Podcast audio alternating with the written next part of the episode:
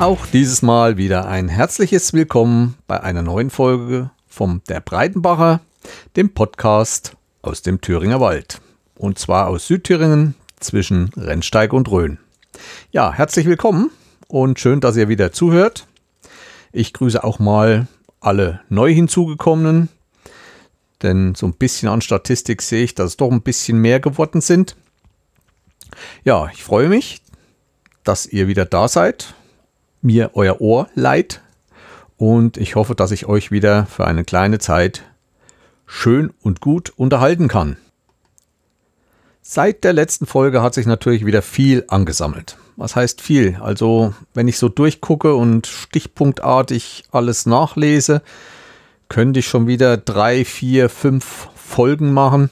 Es steht ja auch noch einiges aus, zum Beispiel, dass ich jetzt seit einigen Monaten schon selber mein Brot backe. Da denke ich, werde ich nochmal eine extra Folge machen, da ich da doch einige Erfahrungen gemacht habe, die ich weitergeben möchte. Ja, ich war unterwegs zu Wettkämpfen und zwar teilgenommen habe ich an dreien inzwischen, davon zwei in Thüringen und eine in Sachsen. Und das heutige Thema natürlich unsere eigene Veranstaltung, von der ich nachher später genauer erzähle. Ihr habt es ja auch schon in der Überschrift gesehen. Orientierungslauf während Corona-Zeiten. Was ist möglich, was nicht. Aber dazu später. Heute möchte ich auch die Techniker mal wieder so ein bisschen auf ihre Kosten kommen lassen. Aber anfangen möchte ich mit YouTube. Ja, da gibt es eigentlich zwei Sachen, die mir in letzter Zeit gefallen haben. Eigentlich mehr. Ich gucke ja sehr viel YouTube, informiere mich über die neuesten Gadgets und so weiter. War ja in letzter Zeit viel los. Unter anderem wurde das neue iPhone vorgestellt, eigentlich vier Stück an der Zahl. Äh, wer mich kennt, ich werde hier nicht so viel über Handys und spezifische Sachen erzählen. Doch es gibt da einen sehr schönen Kanal und zwar Wolffilm. Den verlinke ich euch natürlich wieder unten in den Show Notes. Und der macht inzwischen sehr viel mit dem iPhone und Video. Das ist eine richtige professionelle Videoredaktion, also eine Firma, die Videos für andere erstellt. Der beschäftigt sich ziemlich intensiv mit Filmen und Smartphones. Der hat mal erläutert in ziemlich genau nur die Kamerafunktion aller vier neuen Geräte. Für Videofilmer ist das ganz interessant, was damit mit diesen neuen Kamerafunktionen möglich ist. Fast jedes neue iPhone hat eine andere Kameraaufteilung und Ausstattung. Ich verlinke das und ihr könnt euch das mal anschauen. Sehr interessant war es auch für mich. Ich werde mir aber kein iPhone kaufen. Das ist mir doch ein bisschen, wie soll ich sagen, strapaziert mein Geldbeutel doch etwas. Und ich gebe das Geld lieber für andere Sachen aus. Ein zweiter Kanal ist nochmal gedacht für Camping. Und zwar folge ich da in letzter Zeit einer jungen Dame, und der Kanal heißt In die Ferne, wenn ich es richtig ausgesprochen habe, also in die Ferne, nur mit AI geschrieben. Ich weiß noch nicht, so hobbymäßig, glaube ich, ist das nicht, was sie macht. Denn die Videos sind sehr professionell, werden auch zu zweit aufgenommen. Ja, sie bereitet sich sehr, sehr intensiv auf ihre Folgen vor, weil sie ein unwahrscheinliches Wissen raushaut. Unter anderem war eine der letzten Folgen richtig parken, übernachten und entsorgen. Fand ich sehr gut. Sie hat da richtige Gesetzestexte rausgeholt und hat sich da richtig informiert und gibt das zum Besten, was erlaubt ist in Deutschland und was nicht. Vor allem sein Geschäftchen machen im Grün und so weiter. Ne? Und übernachten einmal und so weiter, was, ich, was das alles auf sich hat. Der zweite Folge von ihr war ganz interessant, weil jetzt der Winter kommt. Heizen ohne Standheizung. Und da habe ich ein paar neue Geräte kennengelernt, was ich vorher auch nicht wusste. Äh, wer mich kennt, ich arbeite ja im Winter auch öfters draußen im Zelt. Ich mache da Camping, ich hau da voll durch. und habe da auch so ein Heizgerät, gibt es auf dem Baumarkt, kann man auf eine Gasflasche, Propangasflasche schrauben und hat dann Wärme.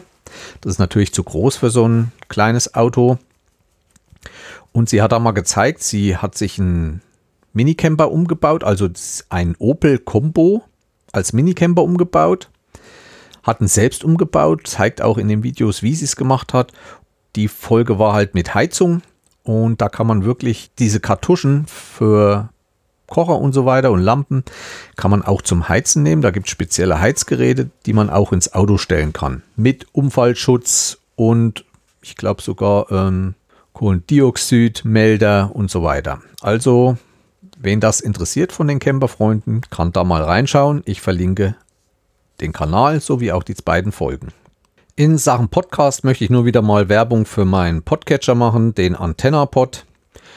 Der hat eine neue Aufmachung gekriegt, neues Icon und ist auch, glaube ich, sonst intern überarbeitet worden. Es ist ein bisschen anders in der Ansicht. Ich finde ihn immer noch spitze und kann diesen nur wärmsten weiterempfehlen. Aber wie gesagt, jeden seinen Podcatcher, das ist wie beim Autofahren. In dem einen fühlt sich anders an wie mit einem anderen und jeder sollte den nehmen, der am besten ihm gefällt. Ja, und da habe ich gleich noch einen Hinweis für euch.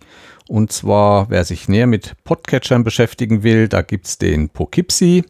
Das ist ein sehr aktiver Schweizer im Video, im Podcasten und auch im Blogschreiben. Er hat einen Blog über Podcatcher, podcatcher.ch.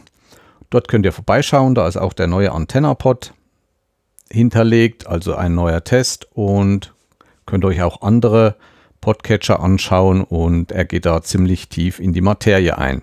Also schaut mal bei ihm vorbei. Wer was lernen will, dort kriegt ihr genug Stoff. Ja, kommen wir ein bisschen zur Technik. Software habe ich mich mal etwas intensiver mit dem Browser Opera wieder beschäftigt. Der hat eine Funktion und kann zum Beispiel sehr viel in die Seitenleiste hauen, also dass man direkt über den Browser dieses ganze Social Media Gedöns bedienen kann. Man kann WhatsApp integrieren, man kann Instagram, Facebook, ich glaube Twitter auch integrieren in die Seitenleiste, klickt die nur an und ist sofort in seinem Account drin. Denke, man kann dann auch mehrere Registerkarten machen. Ich denke, ihr wisst auch Bescheid, dass man Instagram auch im Browser bedienen kann. Nicht nur lesen, sondern man kann auch schreiben und auch Bilder hochladen aus dem Browser. Also wer am PC arbeitet und möchte gerne Instagram bedienen, gerade mit einem schönen Bild, das geht mit einem kleinen Trick. Wer das mal wissen will, den kann ich das auch mal erzählen. Vielleicht erzähle ich es dann nochmal in eines der nächsten Folgen, weil das ist nicht so kurz, aber für ein bisschen Geübten auch nicht so schwer. Ja, dann muss ich eine kleine Geschichte erzählen. Letztens kam unsere Dorfälteste zu mir und zeigte mir ein Schreiben. Sie ist die Vorsitzende zweier Forstgemeinschaften hier, einmal von Breidenbach und von Mittelstille also Forstgemeinschaft der Waldbesitzer. Und da ist ja im Winter dann immer Vorstandssitzungen und Neuwahlen und da gibt es eine Satzung. Und irgendwie ist ihr durch Computer und so weiter, die Frau ist schon über 70, die setzt sich am Computer und macht das noch alles. Ist ihr die Satzung der beiden abhanden gekommen oder war nie da und keine Ahnung, jedenfalls hatte sie sie nur noch in gedruckter Form ach, ob wir sie abschreiben könnten und so weiter. Das war viel Arbeit, zehn Seiten und ziemliche Formatierung. Nee, sage ich, das geht auch anders. Und sie hat mir die zehn Seiten gegeben und ich habe dann wieder mal mehrere Stunden geforscht. Eigentlich dachte ich ja mit meinem OneNote, der auch eine OCR-Kennung haben soll. OCR heißt halt Texterkennung. Man kann ein Blatt, ein Bild einscannen, also ein Blatt als Bild einscannen und diese OCR-Software erkennt die Schrift und wandelt die Schrift in bearbeitbaren Text um. Ja, dachte ich, Haus rein und so, Schisserchen. OneNote macht das nur in unformatierter Version. Das heißt, es wird zwar alles gelesen und man kann das auch berichtigen, aber die ganze Formatierung, Überschriften und so weiter muss man alles wieder selber an die Stelle bringen, wo es hin soll. Ja, ich habe mich dann umgeguckt. Ich habe früher schon mal Abbey Fine Reader benutzt, den leider aber nicht mehr gefunden, ist schon ein paar Jahre her und jetzt ist der so teuer geworden, der kostet 115 Euro, ist aber sehr gut, ist ein russisches Produkt. Jedenfalls gesucht, alles, äh, ja, OCR, alles möglich, ja, gemacht, installiert, eine Seite, ja, maximal zwei Seiten konnte man kostenlos oder Wasserzeichen drin und solchen Pipapo. Letzten Endes bin ich auf die Firma ascomp.de gestoßen und die vertreibt ein, eine Texterkennung OCR, die nennt sich Text-R. Und die habe ich mir installiert, da gab es eine kostenlose Version und die schreiben auch für den Privatgebrauch ist diese weiterhin kostenlos. Hab die benutzt und war schwer zufrieden. Also die ganze Formatierung wurden eingehalten. Ich konnte alles wunderbar übersetzen von den Seiten, habe sie ihr gebracht. Sie war unwahrscheinlich froh, dass sie das alles nicht abschreiben musste und neu eintragen musste. Sie hat auch eine Enkelin, die hat sich auch gesträubt weil es doch ziemlich viel mit Formatierung zu tun hatte, mit Einrückung und so weiter. Und da konnte ich ihr helfen. Das sind halt auch so Sachen, wo ich auch viel Zeit dann investieren muss. Das Programm ist so kostenlos, aber selbst wenn man es dann kaufen sollte, um der Firma was Gutes zu tun, es ist eine deutsche Firma, TextR kostet dann glaube ich so um die 30, 40 Euro und das kann man eigentlich für so ein Programm dann auch ausgeben. Lässt sich sehr leicht bedienen. Auch davon werde ich mal den Link unten in die Show Notes stellen. Ein weiterer Punkt war, ich habe mir wieder was gekauft. Und zwar eine Monitorlampe. Ich weiß nicht, wer es kennt.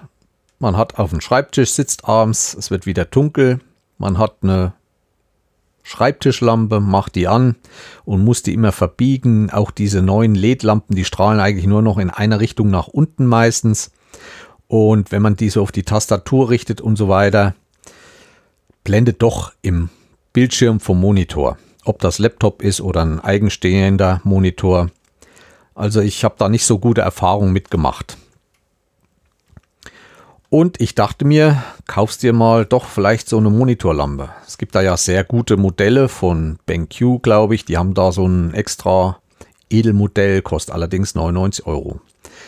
Geschaut, geguckt und habe eine für 25 Euro, somit die billigste gefunden. Hab die mir schicken lassen und ich muss sagen, seitdem bin ich hellauf begeistert.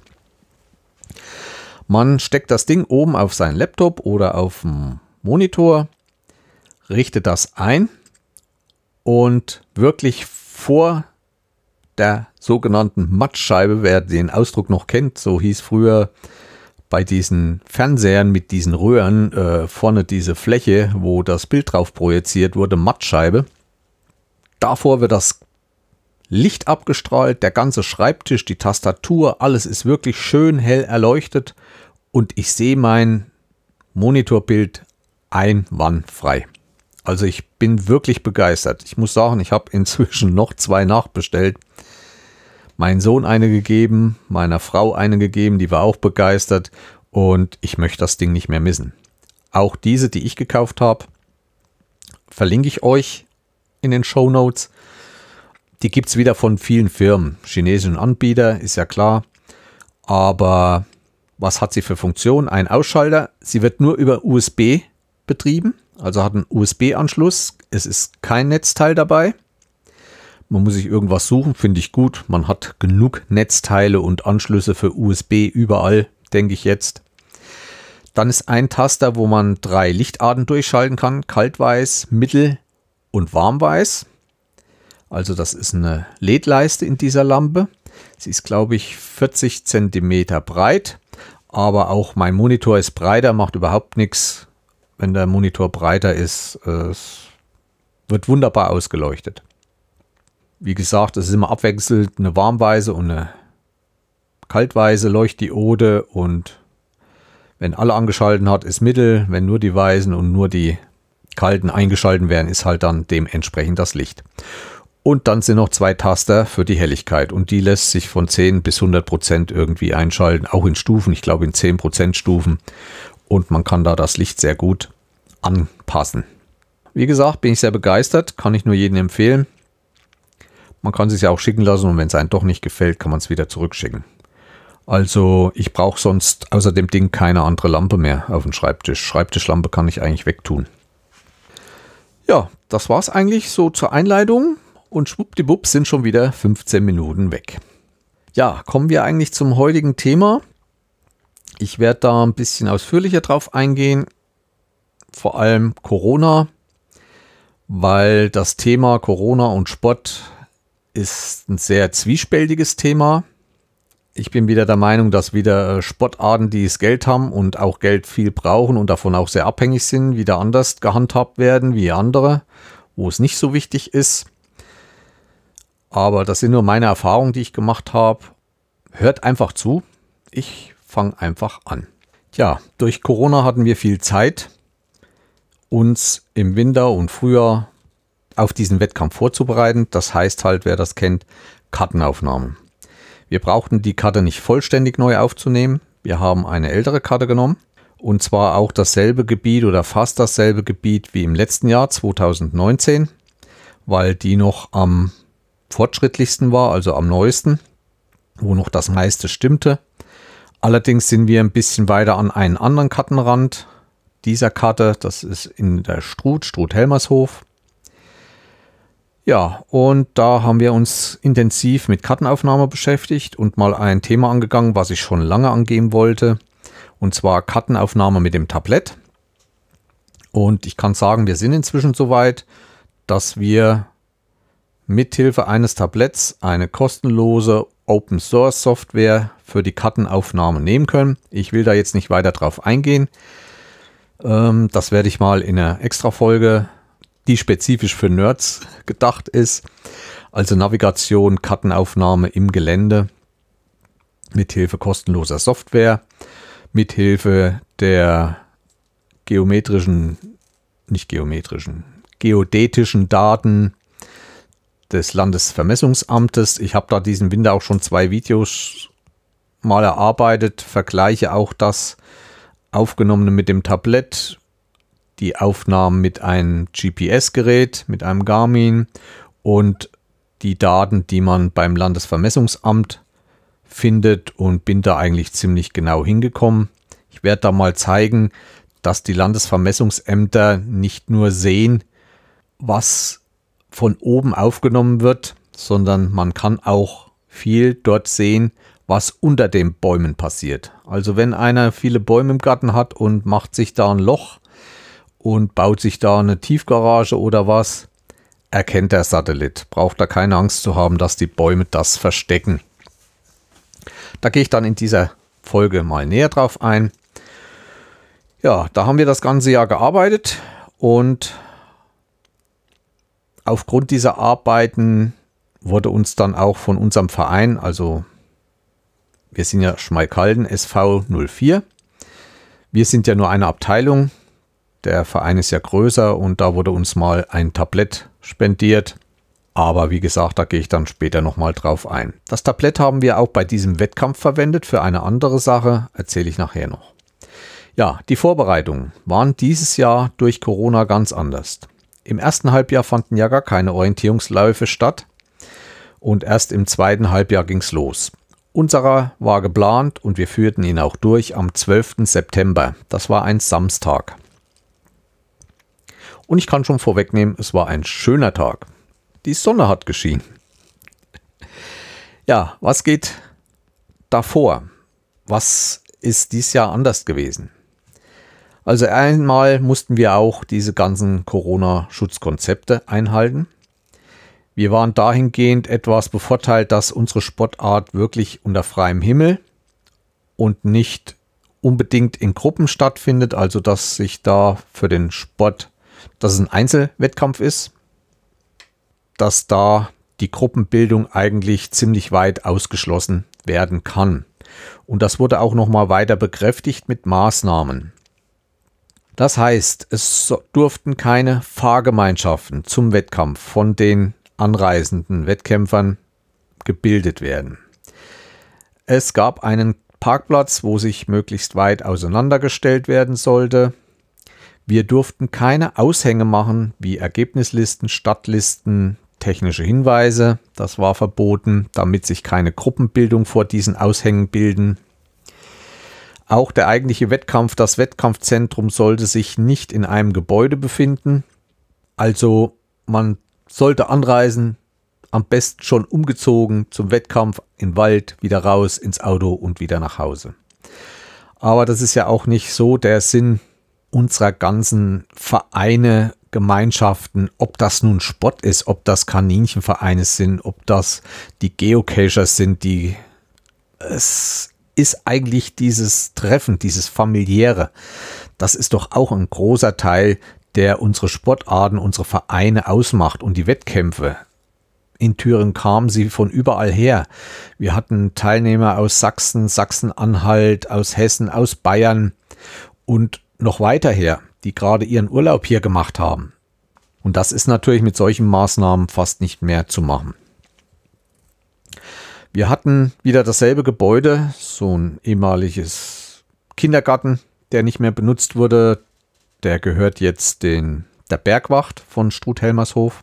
Da haben wir als einziges einen Strom rausgeholt und haben draußen so eine Futtergrippe gehabt, also so ein Picknickhäuschen, wenn ihr das kennt, wo man sich zwei Bänke links und rechts und oben so ein Dach drüber und die Toiletten haben wir benutzt. Aber da auch Maßnahmen ergriffen, Streifen abgeklebt, Abstand zwei Meter, Maskenpflicht, nur zwei Toiletten geöffnet, ein Männlein, ein Weiblein, einen großen Tisch vor die Toilette mit Desinfektionsmitteln und Toilettenpapier und anderem Papier zum Händereinigen und so weiter. Hab das auch alles fotografiert, dass das seine Richtigkeit hatte. Ja, wir mussten dann vorher auch Schreiben machen an die Gemeinde und mussten da auch ein Infektionsschutzkonzept abgeben, was auch bestätigt wurde. Ja, und da stand dann halt das alles drinne, dass man keine persönlichen Kontakte dort machen könnte. Wir haben uns halt auch mit unserem Orgbüro unter dieses Dach gesetzt, Computer aufgebaut und so weiter. Die einzige Berührung kam dann, wenn sie aus dem Wald kamen und haben am Rechner ihre Chips ausgelesen. Ansonsten waren bei uns keine Treffen möglich. Auch Urkunden gab es keine, es wurde keine Siegerehrung gemacht. Das ist immer schade für die Kinder, gerade mal vor so ein paar Leuten stehen und mal geehrt zu werden.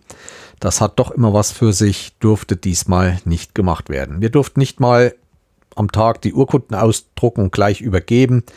Wir mussten die so ungefähr verschicken. Also wir haben die dann zu Hause ausgedruckt, in, eingetütet für jeden Verein, haben die dann den Verein zugesendet und die haben die dann verteilt.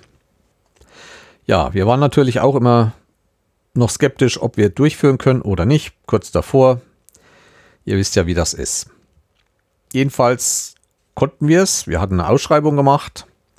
Mal für Leute, die das nicht so wissen. Da steht drauf in dieser Ausschreibung, welche Karte das ist. Das war die Kernberg-Karte. Die Aufnahme wurde 2009 gemacht, also da wurde die Grundkarte aufgenommen. Korrektur 2020, wie im Frühjahr, hatte einen Maßstab von 1 zu 10.000. 5 Meter Äquidistanz, das heißt zwischen den Höhenlinien, die man auf der Karte sieht, sind 5 Meter Höhe dann. Also wenn man von einer Höhenlinie zur nächsten hat man 5 Meter überwunden. Und die Karte hat eine Form vom A4.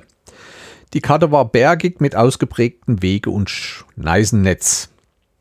Es nahm teil die Klassen DH10 bis DH75 plus. Also das geht in bestimmten Schritten beim Orientierungslauf.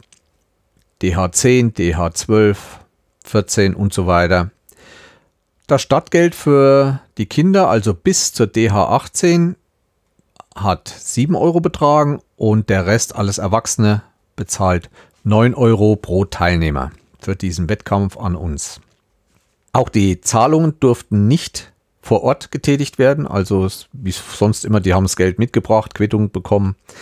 Alles musste über den O-Manager gemacht werden. Das ist eine Software im Netz, die von der Firma Robotron betreut wird und auch programmiert wird. Die gibt es seit ein paar Jahren und wird immer weiterentwickelt. Das ist eine sehr, sehr umfangreiche Anmeldesoftware, nicht nur für Orientierungsläufe kann die genutzt werden.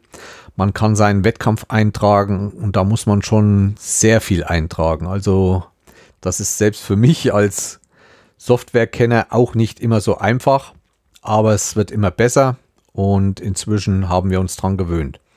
Auch wenn man andere an anderen Wettkämpfen teilnimmt, kann man die dort anklicken und kann dort seine Meldung abgeben bekommt dann Bescheid automatisch per E-Mail und neue Nachrichten, wenn was geändert wurde oder wenn der Wettkampf ausfällt oder verschoben wird, die Startzeit. Das wird dann alles dann über dieses Portal mitgeteilt. Man kann dort seine ganzen Vereinsmitglieder hinterlegen, die ganzen Daten. Jeder Vereinsmitglied hat ja einen Chip, mit dem er läuft, der die Posten registriert. Diese Chipnummer ist einmalig auf der Welt für jeden kann man dort hinterlegen, sodass man bei den Meldungen nicht immer wieder von jedem Vereinsmitglied alles eingeben muss, Alter, Name, Geburtsdatum und was halt immer so gebraucht wird für so eine Meldung. Das ist für uns nicht immer so einfach, auch unseren Wettkampf dort einzutragen, weil wir müssen dann die ganzen Altersklassen dort angeben, welche Altersklassen bei uns starten können und so weiter. Nullzeit war 10 Uhr, also der erste Läufer fängt um 10 Uhr an dann in Minutenschritten geht das dann weiter. Drei Minuten vor Start, das heißt, vorm Start, drei Minuten davor wird man schon kontrolliert, Chip kontrolliert, man muss seinen Chip löschen, man muss seinen Chip prüfen. Ja, und dann kann man eigentlich laufen. Ein Problem dieses Jahr war, was wir eigentlich nicht so gedacht hätten, was uns aber eine Lehre war, der Start war 2,5 Kilometer vom Wettkampfzentrum, also vom Parkplatz, wo alle geparkt haben, entfernt. Und das war für einige ältere. Inzwischen gibt es Altersklassen bis H oder D, also Herren und Damen 75 und 75 plus. Also mein alter Herr hat da auch teilgenommen, der ist über 80 und läuft da noch seine Altersklasse bis die zum Start kam, die 2,5 Kilometern, was auch nicht gerade ebenerdig ging bis dorthin, da hatten die schon einiges zu schnaufen. Das kam nicht so gut an. Ich war auch schon mal im Ausland bei einigen Wettkämpfen, die richten dann regelrecht für die älteren Herrschaften einen Shuttlebus zum Start ein, wenn der doch weiter entfernt ist. Ein weiteres neues Hindernis war, wir mussten diesmal die neuen Chips bedienen, das heißt Air-Chips. Also diese Chips an den Fingern, da gibt es eigentlich die Posten. Auf der Posten, auf dem Posten ist eine Dose mit einem Loch drin. Bis jetzt ist man gelaufen, hat einen Chip und das ist ein, ein Plastestreifen und diesen muss man dann am Posten in dieses Loch stecken. Da macht es piep piep und eine Lampe leuchtet auf und die Zeit wird von diesem Posten übertragen und die Nummer auf diesen Chip der dann im Ziel ausgelesen wird, wo genau drauf steht, um welche Zeit man an welchem Posten war und ob man auch am richtigen war. Jetzt gibt es eine neue Version dieses, dieser Chips, der nennt sich Air, A-I-R, Air Chip. Und da braucht man nicht mehr reinzustecken. Und der funktioniert bis zu einem Meter, glaube ich. Ich kann es nicht genau sagen. Also wenn man mit diesen neuen Chips, die sind etwas größer, dicker, haben auch einen eigenen Akku, wenn man da an dem Posten nur einen Meter vorbeiläuft, dann piept der schon und man kann diesen Posten schneller passieren. Also die rennen da vorbei.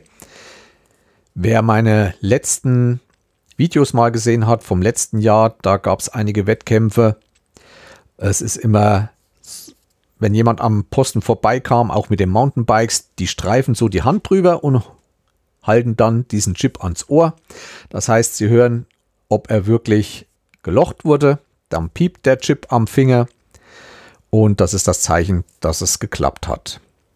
Ja, damit mussten wir uns auch beschäftigen. Das hängt wieder mit der Software zusammen von diesen Posten, die wir einen Abend vorher alle programmieren müssen. Wir müssen die alle auf eine genaue Zeit bringen, müssen überprüfen, dass jeder Posten die richtige Nummer hat.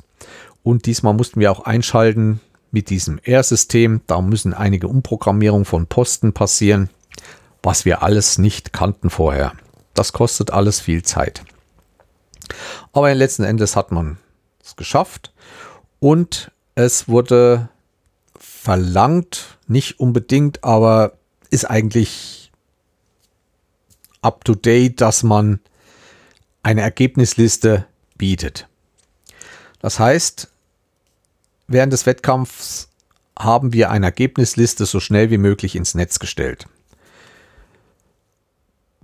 Da ich doch ein ganz gutes Kontingent an, an Internet-Traffic habe, auch bei LTE, und dort ein sehr guter Empfang war im Wettkampfzentrum, konnte ich das machen. Ich habe den Laptop dann mit dem Internet verbunden und nach dem Start, wenn dann die ersten in die Ergebnisliste eingetragen waren, habe ich immer eine Liste ins Netz gestellt. Ich habe mir das vorher ausgedacht, wie macht man das? Das Programm, mit dem wir das auswerten, kann das auch. Aber ehe man da alles so eingestellt hat, mit Proxy und dass das ins richtige Verzeichnis und dies und jenes, ich habe es mir nicht angetan.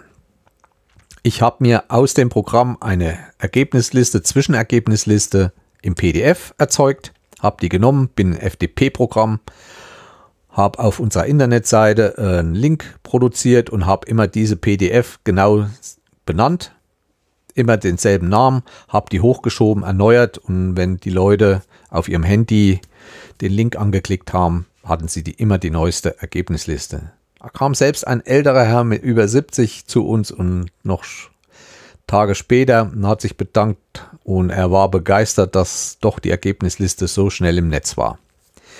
Nun muss ich sagen, es gibt inzwischen ein System und zwar dieses Chipsystem und dieses Postensystem macht eine Thüringer Firma, hat die auch erfunden, auch diese Weiterentwicklung dieser Airchips macht diese Firma, die nennt sich Sport Ident und sitzt in Arnstadt.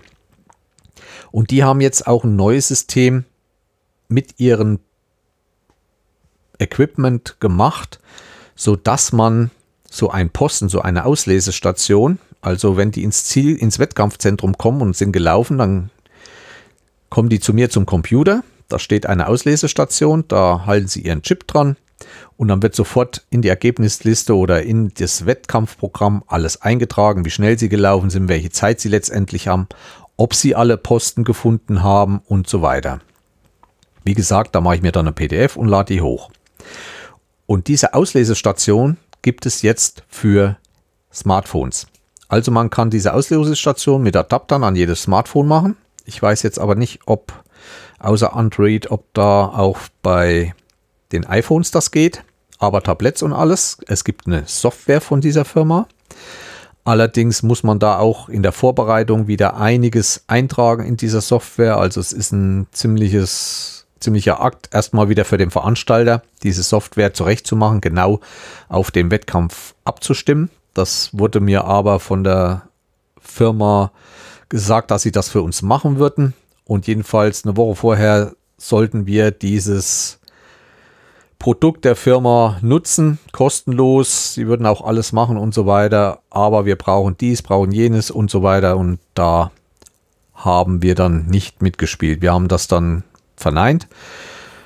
Obwohl es eine Thüringer Firma ist, die wollen natürlich auch das publik machen und anhand der Wettkämpfe zeigen, wer das schon alles gemacht hat. Ich finde die Software sehr gut. Ich werde mich auch mal mit beschäftigen. Nur so kurz vorm Wettkampf war mir das nicht mehr möglich. Und ich möchte da gerne selber auch einen Finger drauf haben und möchte selber schauen, wie das funktioniert. Und aber ich denke, im nächsten Jahr ist das zu machen. Diese Software und diese Auslesestation kostet jetzt nicht viel. Es ist dann auch wieder so eine Flatrate geplant ich glaube, im Jahr für die Software zu nutzen oder so, so viel Wettkämpfe zu machen, 30 Euro. Mehr Sinn macht diese Software wahrscheinlich für Trainings. Aber wie gesagt, auch für die Trainings muss ja dann alles eingetragen werden, die Strecken, die Streckenlänge und die Karte wird sogar, glaube ich, eingegeben, wo die Karten, also die Auswertung ist schon geil, also richtig gut, wenn man dann das auf dem Smartphone machen kann. Die Software erzeugt einen QR-Code, den kann man im Wettkampfzentrum aushängen. Jeder kann mit seinem Smartphone ran, kann den auslesen und hat sofort äh, seinen Wettkampf in der Software und kann da loslegen und kann die Auswertung verfolgen, ziemlich genau. Also jeder, der da dann einliest, wird sofort da übertragen.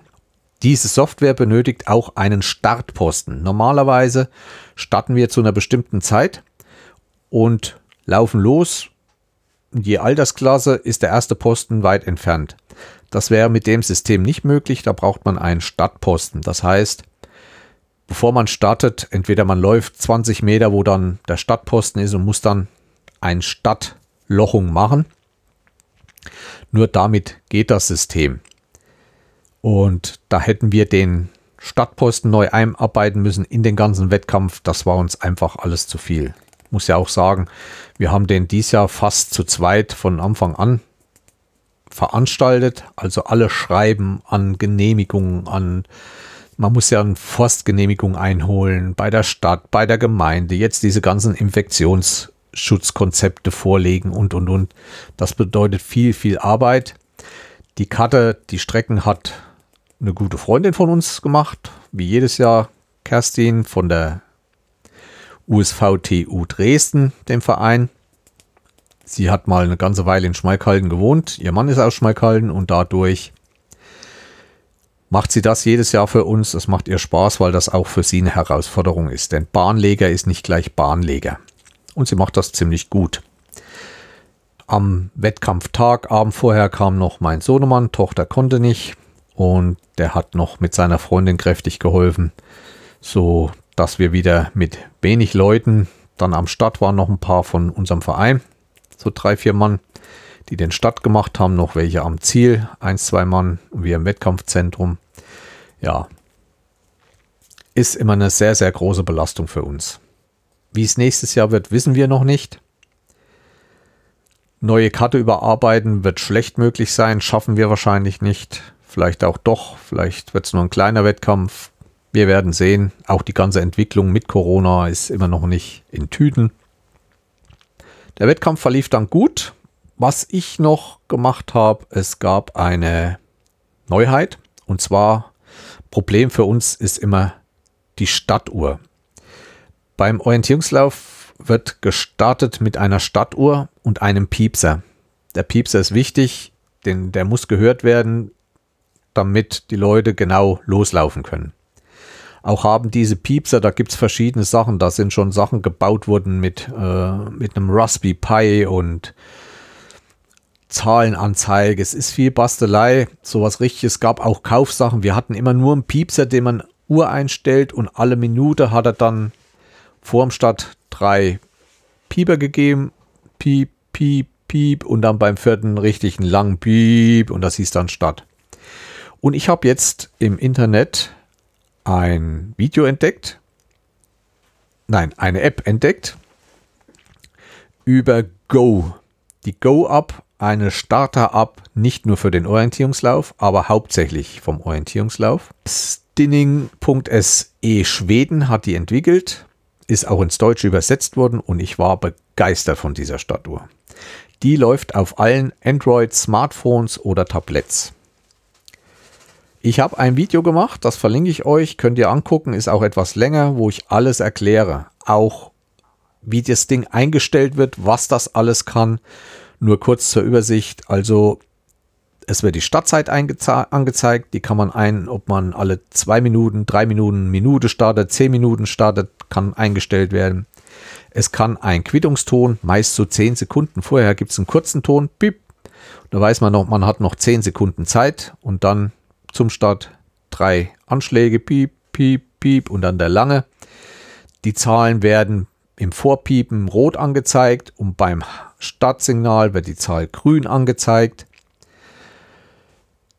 Man kann Starterlisten anzeigen, man kann oben unten drunter Werbung, einen Text schreiben vom Wettkampf, das seht ihr auch in dem Video, man kann da jede Farbe geben, jede Größe.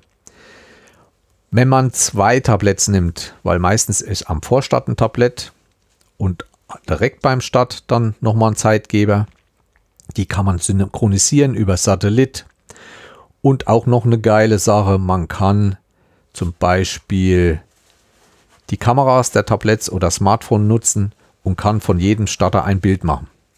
Zeige ich genau noch drinne. Man kann sogar auch mit Anschluss über USB und einen bestimmten Adapter auf einem großen 55 Zoll Fernseher das Ganze projizieren. Ich fand's geil, musste gleich ein Video dazu machen, könnt das sehen. Und die haben wir das erste Mal genutzt. Ich habe meine Leute am Start eingewiesen, wie sie es anschalten müssen, was sie machen müssen. Das lief ohne Probleme. Klettband genommen, das Tablett, die Halterung um Baum gebunden. Begeisterung. Habe auch gleich Anfragen gekriegt, wie und was das ist und habe dann daraufhin den Film gemacht, den ihr euch auch anschauen könnt. Ja, das war noch eine Neuerung. Der Wettkampf verlief ohne Probleme. Alles wurde eingehalten. Es ist wirklich nicht schön. Dieses weit auseinander. Natürlich hat man weit auseinander gestanden auf dem Parkplatz, hat sich unterhalten, aber wie zum Beispiel, wenn die Karten im Wettkampfzentrum hat und da mal gegenseitig drauf gucken, wie bist denn du gelaufen, wie bist denn du gelaufen, das war halt fast nicht möglich. Es hat halt jeder geschaut, äh, im bestimmten Abstand gestanden und das macht viel kaputt von solchen Vereinswettkämpfen und überhaupt von der Atmosphäre solcher Wettkämpfe. Weiterhin durften auch keine Zuschauer in Anführungsstrichen äh, teilnehmen, ohne dass die gemeldet waren. Also es lag dann auch ein Teilnahmebogen aus, in den sich jeder, der nicht am Wettkampf teilgenommen hat, eintragen musste, um für die Nachverfolgung die Daten zu haben. Ich habe ja nun einiges über unsere Corona-Maßnahmen erzählt. Nach diesem Wettkampf bin ich die Woche wieder auf Arbeit und habe da einen Kollegen, dessen Sohn schon älter, also arbeitet schon, Fußballer ist. Dorfmannschaft und so weiter. Und da sagte ich so, und wenn er spielt, muss er dann auch mit dem Auto anfahren, zieht sich im Auto um oder kommt schon umgezogen? Nee, sagt er, die gehen alle noch in die Umkleidekabine. Ja, und duschen und so weiter danach, aber bestimmt zu Hause dann. Nee, eigentlich nicht.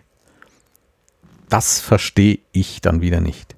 Er erzählte dann auch, dass die Zuschauer dieser Fußballspiele werden abgefragt, Daten und so weiter, müssen Zettel ausfüllen, bei manchen Spielen ja, in einem anderen Dorf beim nächsten Wettkampf wieder nicht. Also da läuft doch wieder einiges anders. Da wünschte ich mir auch, dass da etwas konsequenter gearbeitet und Sport gemacht würde. Fußball ist halt ein Thema für sich. Ich habe nichts dagegen. Ja, wie gesagt. Ein Händler mit Orientierungslauf-Sachen war wieder vor Ort. Das ist der Helmut Konrad aus Königstein. Er macht seit vielen Jahren den Vertrieb und äh, alles, was zum Orientierungslauf gehört. Hemden, Hosen, Schuhe, Kompen, Stirnbänder, Chips. Also er verkauft alles. Man kann auch Mannschaftszelte über ihn bestellen und so weiter. Und er ist Rentner, macht da seine Runden. Im Endeffekt waren um die 80 Teilnehmer. Ich kann es jetzt nicht genau sagen, weil sich auch manche äh, gemeldet hatten, sind dann nicht gekommen. Aber in Ergebnislisten könnt ihr nachzählen. Diese sind auf unserer Internetseite zu sehen. Ich werde das auch hier nochmal verlinken. Ansonsten war es ein erfolgreicher Orientierungslauf für uns. Die Thüringen-Meisterschaften im Orientierungslauf auf der Langdistanz. Erfolgreich heißt für uns immer, dass sich keiner verlaufen hat und dass es nicht zu viel Kritik von Postenstandorten gab. Das ist eigentlich fast immer der Fall. Nur äh, solange es einzelne Läufer sind, die sich über irgendwas beschweren, geht immer noch, als wenn dann viele Läufer ein und dasselbe Problem auf der Strecke hatten. Und da hat man dann schon irgendwas falsch gemacht oder wir haben was nicht beachtet. Das war diesmal nicht der Fall. Auch sonst eigentlich ganz selten. Und damit, sage ich, ist erfolgreicher Wettkampf gewesen. Wir wissen nur noch nicht, wie es nächstes Jahr weitergeht, ob ein Wettkampf stattfindet, ob wir eine Karte über den Winter erneuern. Neu aufnehmen werden wir keine.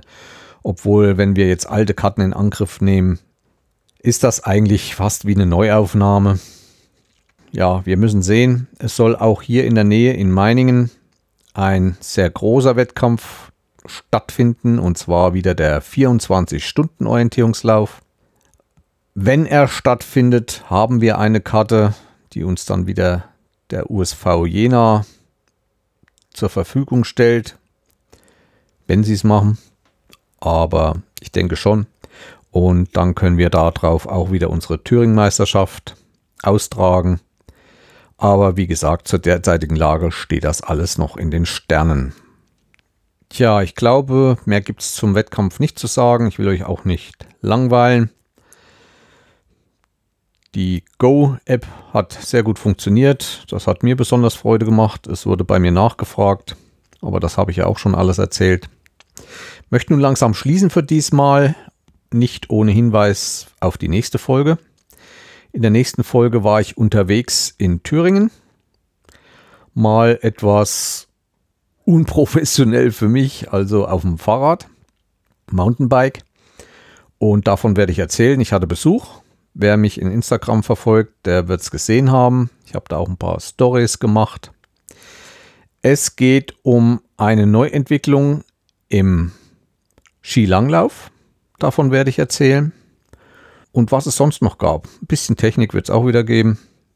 Und auch noch ein bisschen Orientierungslauf. Ich werde beim nächsten Mal erzählen, weil jetzt die Saison draußen im Freien zu Ende ist.